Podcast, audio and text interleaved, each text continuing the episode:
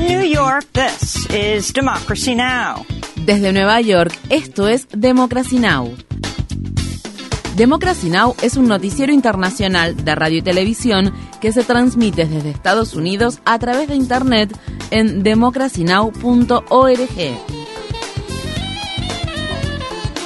Welcome to Democracy Now!, democracynow.org. Bienvenidos a Democracy Now! en español democracynow.org barra es, el informativo de Guerra y Paz con Amy Goodman.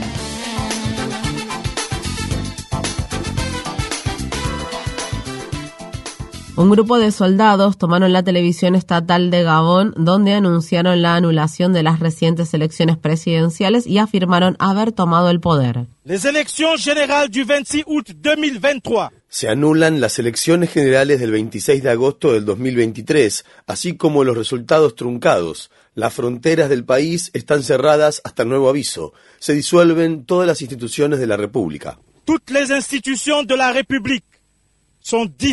Más temprano, ese mismo día, la Autoridad Electoral Nacional de Gabón había anunciado que el presidente Ali Bongo Ondimba había sido reelegido para un tercer mandato en las elecciones nacionales del sábado, que se vieron empañadas por los retrasos en las votaciones y que el líder de la oposición, Albert Ondo Osa, calificó de fraude. Bongo, quien según se informa se encuentra bajo arresto domiciliario, ya ha cumplido dos mandatos de siete años y su familia lleva más de medio siglo en el poder. Algunos críticos acusan a Bongo de no utilizar la riqueza que posee el país de África Occidental en materia de petróleo y recursos naturales para mejorar la vida de un tercio de la población que vive en la pobreza. Si bien Gabón se liberó del dominio francés en 1960, la compañía petrolera francesa Total Energies es la principal distribuidora de productos derivados del petróleo gabonés. Mientras los soldados recorrían la ciudad capital Libreville, los residentes salieron a las calles para demostrarle su apoyo. Si el golpe de Estado resulta exitoso, este sería el octavo golpe de Estado que se produce en África Occidental y Central desde 2020. El huracán Idalia tocó tierra en la región de Big Bend de la costa oeste del estado de Florida como una tormenta de categoría 3 con vientos que superaban los 200 kilómetros por hora. Es probable que este sea el huracán más poderoso que afecte a la ciudad capital del estado Tallahassee en décadas. Más de 100.000 usuarios se quedaron sin electricidad cuando Idalia tocó tierra en la costa de Florida y 30 de los 67 condados del estado recibieron en la madrugada del miércoles órdenes de evacuación, al menos parciales, al tiempo que las autoridades advertían a los residentes de catastróficas marejadas ciclónicas de entre 3,6 y 4,8 metros. Muy pocas personas pueden sobrevivir estando en el camino de una gran marejada ciclónica, y esta tormenta será mortal si no nos alejamos de la zona que va a sufrir daños y no la tomamos en serio. El gobierno de Biden publicó los nombres de los 10 primeros medicamentos recetados cuyos precios ahora Medicare podrá negociar con las grandes corporaciones farmacéuticas, lo que podría suponer un ahorro de unos 100 mil millones de dólares en la próxima década. Medicare es un programa público de salud que garantiza el acceso a la atención sanitaria a millones de personas discapacitadas o de edad avanzada en Estados Unidos. La negociación de precios se estableció como parte de la ley de reducción de la inflación de 2022 y significa un duro golpe para las grandes corporaciones farmacéuticas que han presentado al menos ocho demandas en los tribunales en un intento por bloquear el plan. Los medicamentos que figuran en la lista se usan para tratar afecciones como la diabetes, el cáncer y las enfermedades cardíacas, entre otras. La Casa Blanca dijo que las personas de edad avanzada pagaron 3.400 millones de dólares en copagos por la compra de estos 10 medicamentos en 2022. Estas fueron las palabras expresadas por el presidente Joe Biden. Durante años, las grandes corporaciones farmacéuticas bloquearon esta negociación, mantuvieron altos los precios de los medicamentos con receta y aumentaron sus ganancias para extender las patentes de los medicamentos existentes a fin de suprimir la competencia leal en lugar de innovar y jugaron con la fijación de precios con el objetivo de poder aumentar los precios todo lo que pudieran pero finalmente obtuvimos suficientes votos para derrotar a las grandes corporaciones farmacéuticas. Los precios negociados no entrarán en vigor hasta 2026 y algunos medicamentos permanecerán exentos de nuevas negociaciones, incluidos los que fueron aprobados por la Administración de Alimentos y Medicamentos de Estados Unidos hace menos de nueve años. En Uganda, dos hombres se enfrentan a lo que se cree son los primeros cargos de homosexualidad agravada tras aprobarse a principios de 2023 una nueva y draconiana ley contra la comunidad LGBTQIA que también castiga las relaciones consentidas entre personas del mismo sexo. El delito podría ser castigado con cadena perpetua e incluso pena de muerte. La ley ha sido ampliamente condenada por las organizaciones de defensa de los derechos humanos, la ONU y otros países. A principios de agosto, el Banco Mundial declaró que suspendía la concesión de nuevos préstamos a Uganda debido a esta ley. Mientras tanto, en Nigeria, más de cinco docenas de personas fueron detenidas el lunes en una boda gay que se celebraba en el sur del país. El matrimonio entre personas del mismo sexo es ilegal en Nigeria y se castiga con hasta 14 años de cárcel. Más de 30 países africanos prohíben las relaciones entre personas del mismo sexo. En la República Democrática del Congo, funcionarios del ejército están informando que al menos 14 personas han muerto luego de que una milicia armada atacara una localidad del noreste del país. Los funcionarios militares han culpado del ataque al grupo armado Cooperativa para el Desarrollo de Congo. Más de 120 grupos armados han protagonizado sangrientos conflictos en la región, muchos de los cuales luchan por el control de tierras y minas, que otros luchan para proteger a sus comunidades. El gobierno danés ha propuesto un nuevo proyecto de ley que prohibiría la quema de ejemplares del Corán, lo cual sería castigado con multas o penas de hasta dos años de cárcel. Esto se produce tras las recientes profanaciones públicas de ejemplares del Corán por parte de manifestantes de extrema derecha que tuvieron lugar en Dinamarca y Suecia y que han provocado la condena internacional y protestas en países musulmanes. Estas fueron las palabras expresadas por el ministro de Justicia de Dinamarca. Cuando los individuos salen a quemar el Corán en público todos los días, como hemos visto recientemente, eso constituye un acto básicamente desdeñoso y poco compasivo. Estas acciones perjudican a Dinamarca y a los intereses de nuestro país y ponen en peligro la seguridad de los daneses tanto alrededor del mundo como en casa.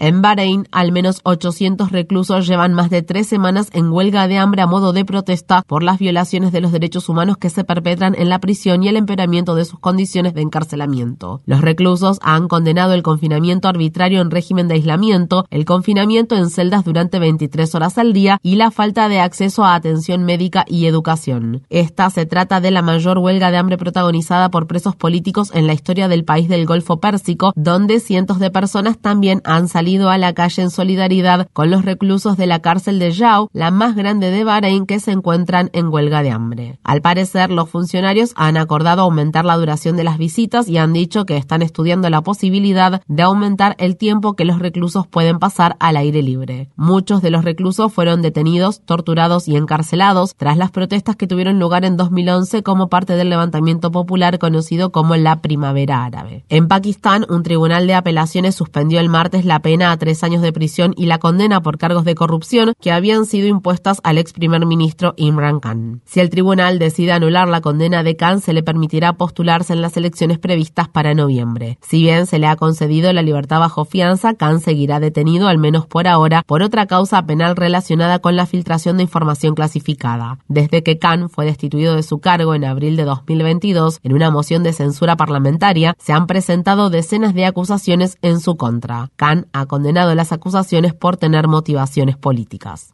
En medio de las crecientes tensiones entre Estados Unidos y China, legisladores de 33 estados han presentado este año proyectos de ley para prohibir a entidades chinas e incluso a ciudadanos chinos comprar tierras agrícolas o propiedades que se encuentren cerca de bases militares. Una docena de esos proyectos se han convertido en ley, incluido el polémico proyecto de ley SB 264 de Florida, que ha sido impugnado por un grupo de ciudadanos chinos que residen en el estado, quienes alegaron que violaba la ley de vivienda justa. El periódico The Washington Post informa que, aunque la mayoría de las leyes que están siendo tratadas en las legislaturas estatales también mencionan a países como Irán y Corea del Norte, China es el principal objetivo. Organizaciones de defensa de los derechos humanos, al igual que algunos líderes políticos, afirman que tales restricciones alimentarán aún más la discriminación contra las personas de origen asiático. La ignorancia que existe hace que la gente piense que por ser chino formas parte del gobierno chino, declaró al periódico la ex legisladora estatal de Texas, Martha Wong. Según un nuevo informe, la contaminación atmosférica reduce la esperanza de vida en 2,3 años a nivel mundial, lo que constituye una amenaza mayor para la esperanza de vida del ser humano que el tabaquismo. El estudio del Instituto de Políticas Energéticas de la Universidad de Chicago concluye que la contaminación atmosférica por partículas finas procedentes de vehículos, emisiones de gases de efecto invernadero generadas por las industrias, incendios forestales y otras fuentes de contaminación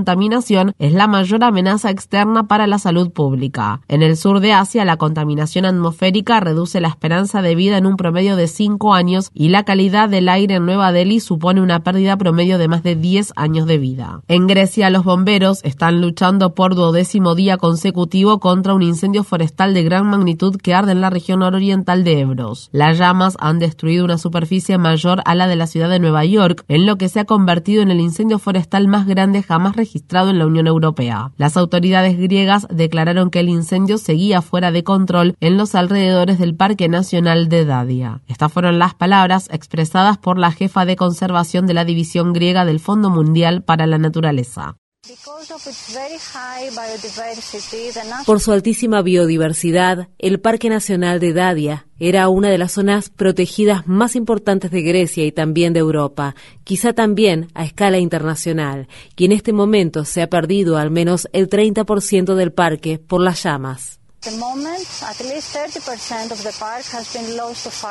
En Estados Unidos, los incendios forestales que arden en el suroeste del estado de Luisiana se han cobrado la vida de dos personas y hasta el martes ya habían arrasado más de 24.000 hectáreas. El gobernador John Bell Edwards declaró que estos incendios son los peores que ha sufrido Luisiana al menos desde la Segunda Guerra Mundial en medio de una sequía sin precedentes. Mientras tanto, en la isla hawaiana de Maui se dio por concluida la búsqueda de víctimas del incendio forestal en tierra y los esfuerzos de búsqueda ahora se trasladan al océano. El número oficial de víctimas fatales asciende a 115 personas. La Agencia de Protección Ambiental de Estados Unidos ha revertido algunos puntos de la ley de agua limpia que tienen como finalidad proteger millones de hectáreas de humedales a fin de acatar un fallo de la Corte Suprema. El tribunal, que se encuentra dominado por la derecha, dictaminó en mayo que los humedales deben tener una conexión superficial continua con arroyos, océanos, ríos y lagos a fin de estar sujetos a la normativa federal sobre contaminación. El 63% de los humedales se verán afectados por el fallo. Por su parte, la Casa Blanca dijo que el fallo de la Corte Suprema pone en peligro las fuentes de agua potable para los agricultores, las empresas y millones de estadounidenses. El Comité de los Derechos del Niño afirmó el lunes que los gobiernos deben tomar medidas para hacer frente a la crisis generada por el cambio climático, así como a otras emergencias medioambientales para garantizar que los niños y niñas estén protegidos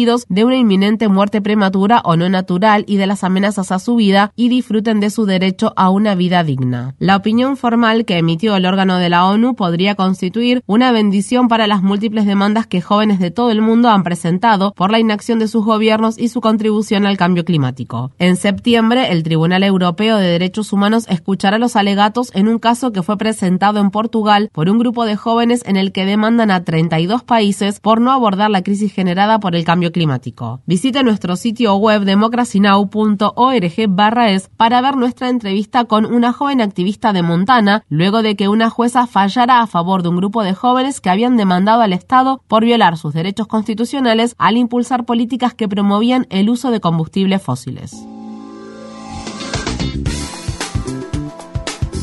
Infórmate bien. Visita nuestra página web democracynow.org es. Síguenos por las redes sociales de Facebook, Twitter, YouTube y SoundCloud por Democracy Now! es.